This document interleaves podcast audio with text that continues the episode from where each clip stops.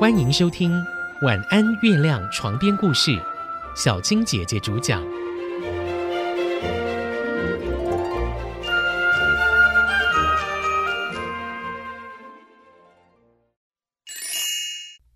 基督山恩仇记》第十二集：别墅的宴会。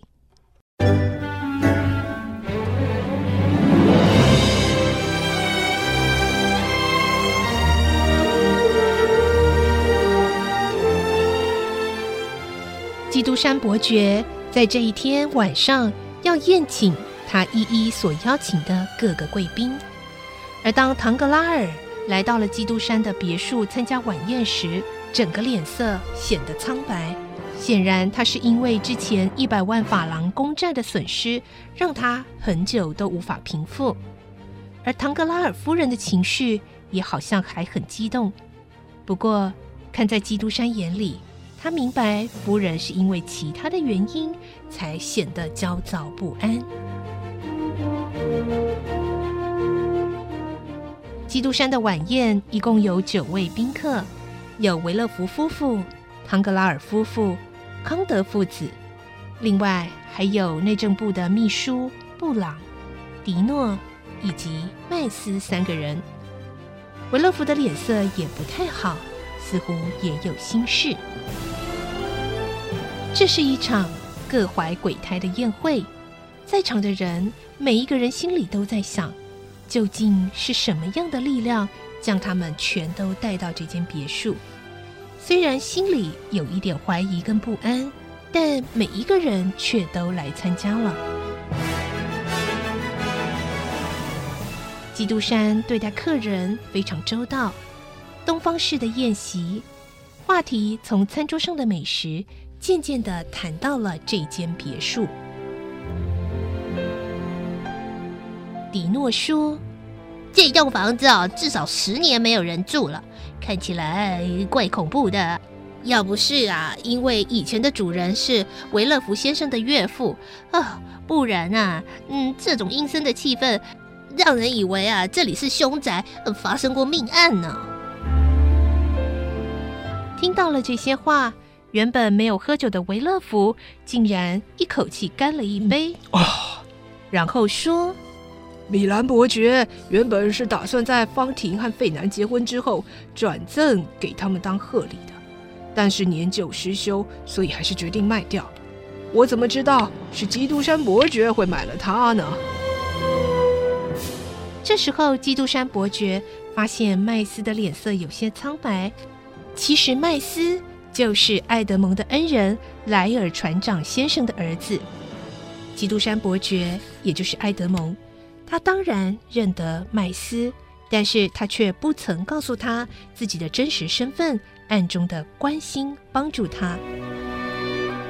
现在麦斯非常的紧张，似乎是因为听到维勒福的话才有这样的反应。基督山伯爵说。其实我刚刚买下这个房子，嗯，也是觉得怪怪的。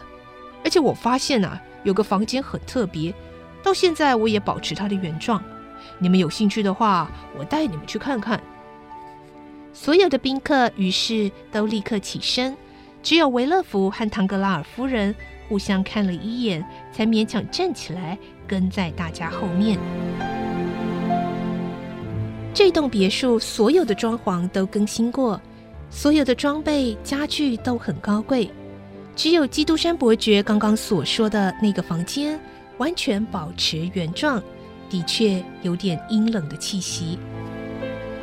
基督山伯爵说：“你们看看那张古董的大床，还有那张血红色的帐子，嗯，墙上呢还有两幅褪色的人像画，你不觉得那个人？”似乎一直在监视着某件事的发生吗？这时候，维勒福一听到，脸色发白，而唐格拉尔夫人更是一下跌坐在壁炉边的长凳上。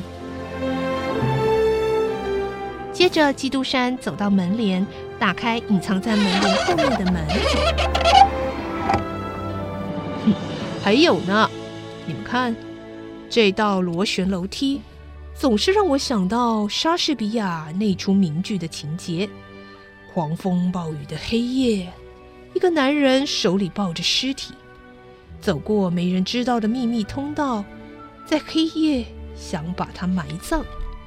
虽然骗得过别人，但又如何瞒得过上帝呢？这时候，唐格拉尔夫人再也受不了，啊！他呻吟了一声，就昏了过去。露西立刻从身上拿出一个药瓶子，装的就是基督山伯爵给他的药水。他滴了一滴在唐格拉尔夫人的唇上，让她苏醒了过来。而唐格拉尔却没有注意到房间里的事情。因为那时候的他正在和刚刚认识的康德少校父子讨论投资铁路建设的事。基督山伯爵说：“我之前说的或许只是想象，但是呢，我却找到了一个物证，可以证明这里的确发生过罪案。”基督山伯爵把宾客们带到后花园，到了一棵树下，然后他说。